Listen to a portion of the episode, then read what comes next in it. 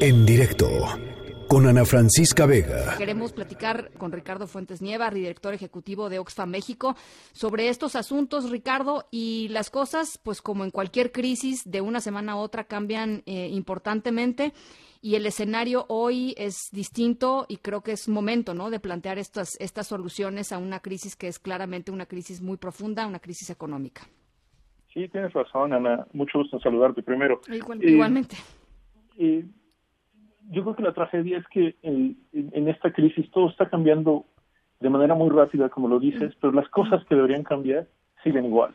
Y, la, la obcecación del gobierno federal y del presidente en específico de, de no eh, pues lanzar un paquete fiscal del tamaño que, que se ha hecho en otros en otros países eh, pues se, se está tardando no o sea cada día que pasa es, es un día en donde personas que están en, eh, en, condiciones de vulnerabilidad económica pues ven su, su, su vida, su patrimonio, su capacidad de, de mantener una alimentación de cualquier tipo amenazada. Y hoy en la mañana el presidente anunció que el domingo se, se, se dará a conocer un, paquete económico, pero las señales que yo escucho no son muy alentadoras, porque el presidente menciona que no mantendrán la austeridad republicana y que con los eh, programas sociales existentes es suficiente, ¿no? adelantando un poco unos,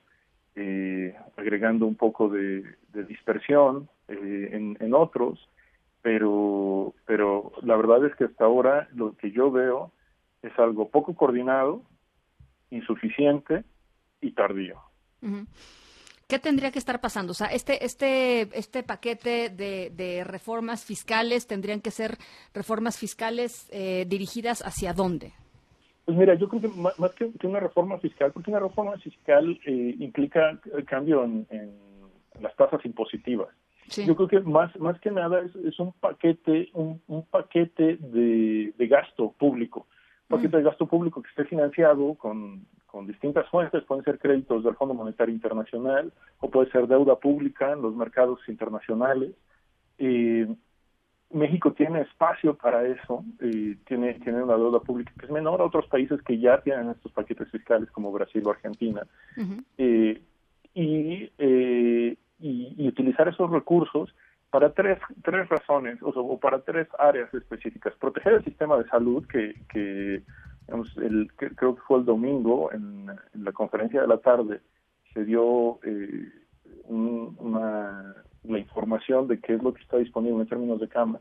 y que es insuficiente, ¿no? ha sido insuficiente, digamos, digamos la, la, inversión en el sector salud ha sido eh, baja crónicamente por décadas y, y entonces eh, nos, nos, tenemos esta pandemia y nos encuentra con, pues, con muy poca infraestructura de salud, ¿no? Entonces, claro el primer elemento de, ese gasto público adicional tiene que ser el sector salud. El segundo, la protección de empleos formales eh, y de la estructura económica como existe, sobre todo eh, apoyo a, pequeñas y medianas empresas con la condición de que no despidan a los trabajadores formales. Y esta es una propuesta que Santiago Levy hizo en Nexos eh, y que a mí me parece digamos, muy interesante y muy inteligente.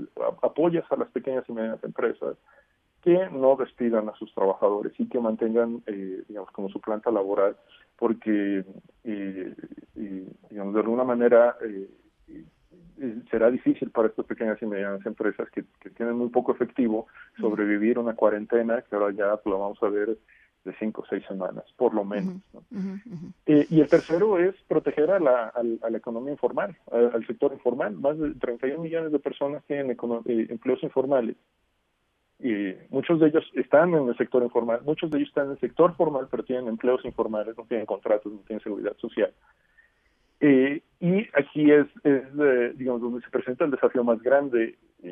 Si hubiera este paquete fiscal, si hubiera este gasto adicional, es cómo llegar a estas personas.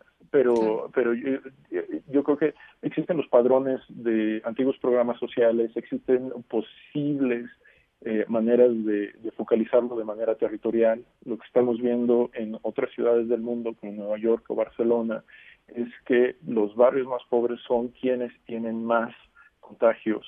Eh, y esto de alguna manera es intuitivo, son las personas que tienen que moverse más, que tienen que tener más, más, más movilidad, que no pueden quedarse en casa.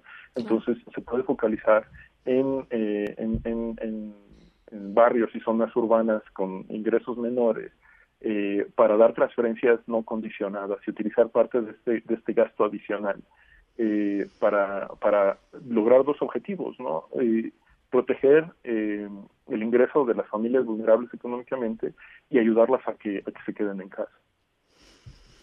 Bueno, pues ahí está eh, eh, Ricardo. Y luego también leía, este, finalmente leía eh, todo el tema de los subejercicios. El subejercicio en el sector salud, por ejemplo, en el primer trimestre del año fue de muchísimos este, miles de millones de, pesos. Y uno dice, bueno, pues, ¿cómo que hay un subejercicio cuando tendríamos que estar, digo, esto ya lo veíamos venir, ¿no? Pero bueno.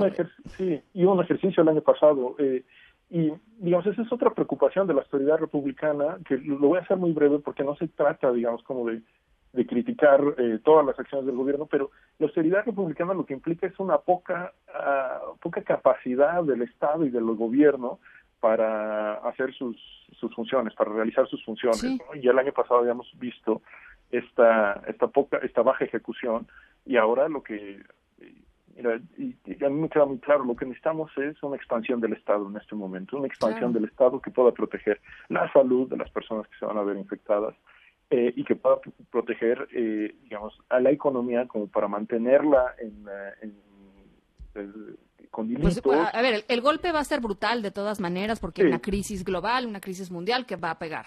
Pero dentro de esta crisis mundial y global, eh, habría maneras de, quizá no, no, no sé, me parece que el, pues puede ser gravísimo, literalmente. Y necesita una intervención, necesita una intervención estatal fuerte y una intervención estatal decisiva y una intervención estatal urgente. Ese es, eh, para mí ese es el, digamos, como el resumen. Bueno. Pues eh, Ricardo, te seguiremos molestando las siguientes semanas para ver qué anuncia el presidente, eh, eh, por dónde podemos también abrir abrir tema de conversación en torno a lo que se debe hacer y conforme vaya avanzando la crisis, porque pues esto esto va a ir avanzando muy rápidamente. Por lo pronto te agradezco mucho y me da de verdad muchas mucho gusto saludarte. Siempre, siempre. Un abrazo, Ana. Ricardo Fuentes, director ejecutivo de Oxfam México. En directo con Ana Francisca Vega.